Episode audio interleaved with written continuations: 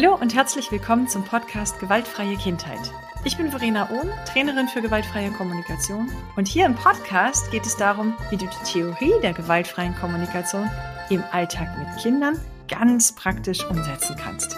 Ich möchte dir viele Impulse und konkrete Ideen mitgeben, wie du gerade auch in herausfordernden Situationen immer noch gewaltfrei bleiben kannst. Bist du bereit? Dann lass uns loslegen.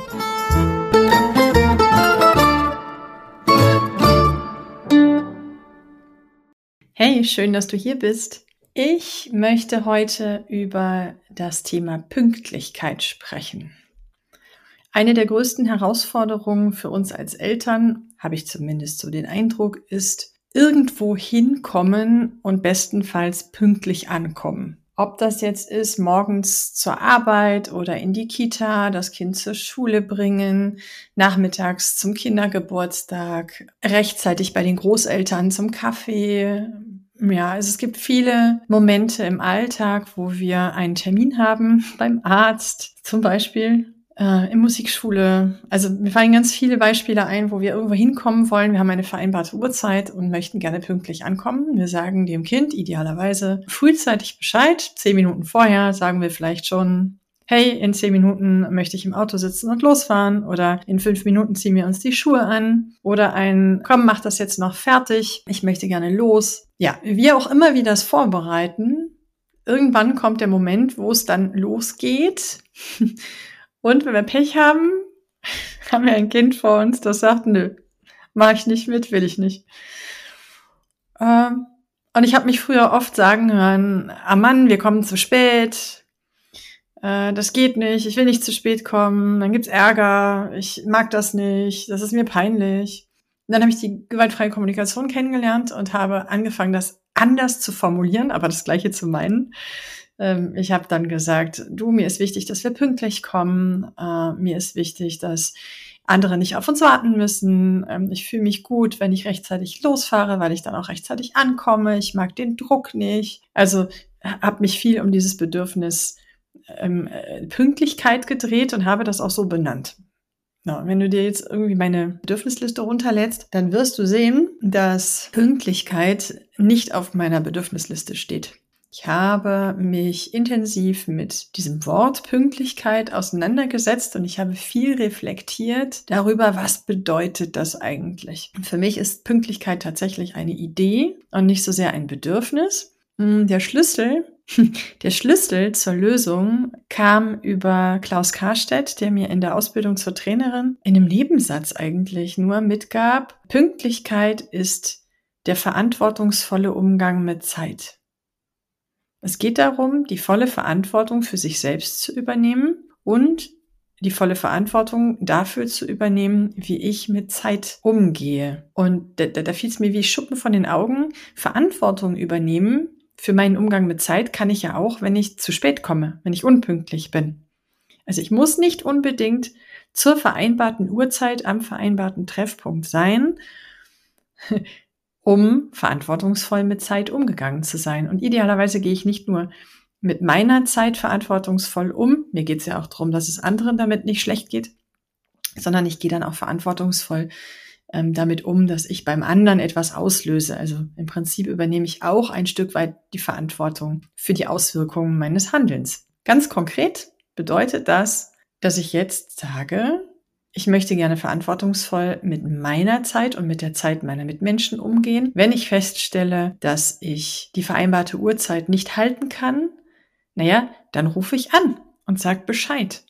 Ich sage Bescheid, dass es fünf Minuten später wird. Oder ich sage Bescheid, dass ich es nicht zur Uhrzeit schaffe und auch noch nicht weiß, wann ich da sein werde. Dann kann der andere darauf reagieren und es vorbereitet und ich habe seine Bedürfnisse im Blick. Das heißt nicht unbedingt, dass ich für die Erfüllung seiner Bedürfnisse verantwortlich bin oder zuständig bin. Und ich bin bereit, die Konsequenzen meines Handelns zu tragen. Ich habe ein paar Beispiele. Nehmen wir an, wir möchten, wir müssen zum Arzt. Wir haben einen Arzttermin und es ist wichtig, dass wir da erscheinen.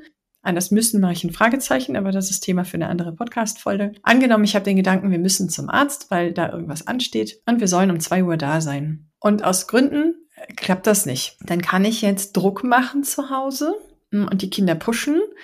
Wissend, Druck erzeugt Gegendruck und die Wahrscheinlichkeit, dass wir pünktlich ankommen, die mag sogar erhöht sein, wenn ich Druck ausübe. Ich bin mir ziemlich sicher, dass ich danach erschöpft bin. Vielleicht haben wir einen Bruch in der Beziehung, vielleicht haben wir Disharmonie. Also ich kann mir das, ich, ich stelle mir vor, dass das nicht besonders schön ist. Ich habe die Erfahrung gemacht, wenn ich Druck ausübe, komme ich oft ins Schwitzen, wir streiten, es wird laut, es ist undönig, ich bin gestresst, also ich komme mitnichten entspannt und ähm, friedvoll irgendwo an. Und möglicherweise äh, komme ich gar nicht viel schneller von zu Hause los, weil wir uns halt in diesen dämlichen Machtkämpfen verstricken. Ja? Wenn ich merke, ich kann nicht um 14 Uhr beim Arzt sein, dann habe ich die Möglichkeit zu sagen, okay, Erstmal übernehme ich die volle Verantwortung. Ich gebe nicht dem Kind die Schuld, dass wir zu spät kommen, sondern ich sage, hey, irgendwie habe ich den Ablauf nicht so strukturiert, habe nicht rechtzeitig angefangen vielleicht, ähm, habe den Übergang nicht gestaltet, habe nicht ausreichend vorbereitet, habe eine blöde Uhrzeit gewählt möglicherweise also ich übernehme erstmal die Verantwortung für meine Entscheidung. Nicht das Kind hat entschieden, dass es um 14 Uhr zum Kinderarzt will. Ne? Ich habe den Termin vereinbart. Ich habe den angenommen, den man mir angeboten hat. Ich habe entschieden, dass wir zum Arzt wollen. Also es ist meine Entscheidung, meine volle Verantwortung. Und dann kann ich ja in der Praxis anrufen und sagen, das mit 14 Uhr wird leider nichts heute.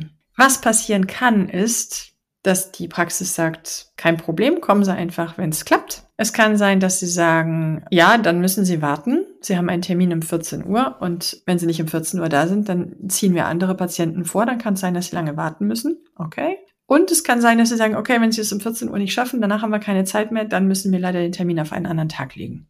Okay.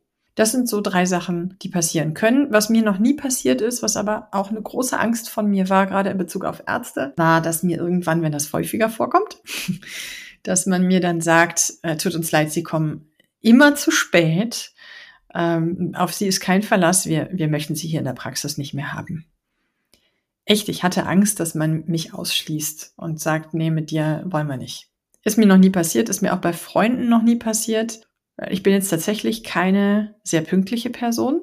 Also ich komme selten zur vereinbarten Uhrzeit. Ich habe mich früher sehr dafür geschämt. Heute ist mir das immer noch unangenehm. Aber ich habe zumindest gelernt, vorher Bescheid zu sagen. Und die Menschen, mit denen ich zu tun habe, haben sich auch ein Stück weit drauf eingestellt. Das ist jetzt nicht weniger unangenehm. Aber ich komme nochmal zurück auf verantwortungsvollen Umgang mit Zeit. Ich habe Menschen die Chance gegeben, mit dieser Eigenschaft von mir zu arbeiten und sich darauf einzustellen. Dann kann es natürlich passieren, dass ich ausnahmsweise mal pünktlich komme und dann ist mein Gegenüber noch nicht fertig. Naja, ähm, ist das schlimm? Nein, das ist das Leben.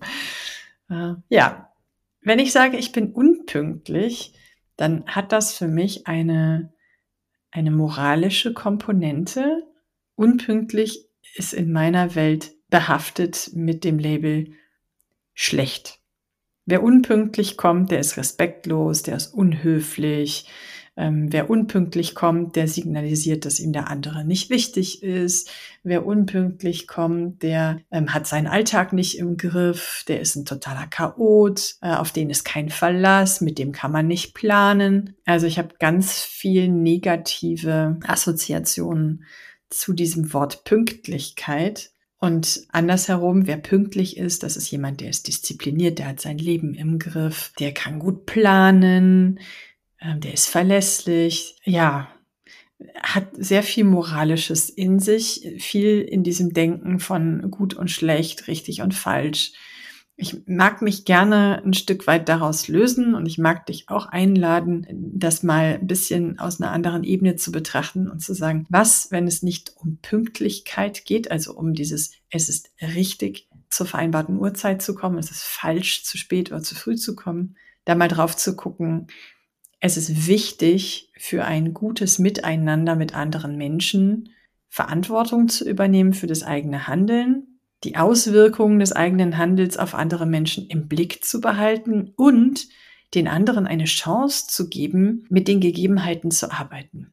Also wirklich, meine Lieblingsstrategie ist mittlerweile, sobald ich absehen kann, dass es möglicherweise hakelig wird und ich abhängig bin von der Kooperation, gerade von Kindern, Ich rufe an, ich schicke eine E-Mail, ich hinterlasse eine Sprachnachricht und sage, Leute, hier läuft's gerade nicht wie geplant. Möglicherweise komme ich x Minuten später oder ich komme später und ich kann noch nicht abschätzen, wann ich komme. Das gelingt mir ziemlich gut aus folgendem Grund. Ich habe durch das Reflektieren vieler Situationen herausgefunden und für mich entschieden, dass der gewaltfreie Umgang mit meinem Kind die Beziehung zu meinem Kind, die Verbindung zu meinem Kind, der Verzicht auf gewaltvolle Erziehungsmaßnahmen wichtiger ist als die Unannehmlichkeiten, die ich bei anderen auslöse. Das heißt nicht, dass mir andere egal sind, aber wenn ich die Wahl habe zwischen ähm, Druck ausüben und mich über mein, also Macht über mein Kind auszuüben, und dieses Kind ist total hilflos und abhängig von mir. Ja, es ist schutzbedürftig. Das dürfen wir nicht vergessen. Oder einem anderen erwachsenen Menschen zu sagen,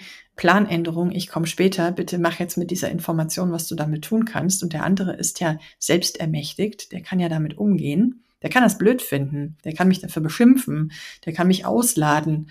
Ich habe die Konsequenzen zu tragen, keine Frage. Ich habe entschieden, dass mir der gewaltfreie Umgang mit Kindern wichtiger ist und höhere Priorität hat, als ähm, unangenehme Konsequenzen meines Handelns zu tragen. Ja, ich hoffe, es wird deutlich, dass mir das nicht egal ist, wie es anderen Menschen damit geht. Ich habe tatsächlich beste Erfahrungen damit gemacht. Ich spiele mit offenen Karten, ich gebe auch noch ein Gefühl dazu und sage, ich bin gerade echt ratlos und hilflos und ich bin unter Druck und ich schwitze. Ich bin total gestresst und ich merke, dass hier alles aus dem Ruder läuft. Bevor ich jetzt hier Druck ausübe, möchte ich mir gerne ein bisschen Zeit verschaffen. Deshalb habe ich entschieden, ich komme ein bisschen später. Idealerweise frage ich mein Gegenüber, wie es ihm geht. Das mache ich jetzt in der Arztpraxis nicht. Ne? Da frage ich jetzt nicht die Arzthelferin, ähm, wie ist das für Sie, wenn Sie von mir hören, das? das ähm, nein, ich frage, was machen wir jetzt? Ich komme hier nicht rechtzeitig los. Wir werden nicht 14 Uhr da sein. Was bedeutet das jetzt für uns? Ja. Hm.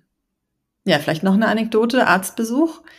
Es kann natürlich passieren, das ist bei uns passiert, dass ich zum Arzt fahre und also erstmal rufe ich an und sage, wir kommen später. Dann sitzen wir endlich im Auto und wir kommen los und dann bitte ich das Kind aus dem Auto auszusteigen und sagt nö.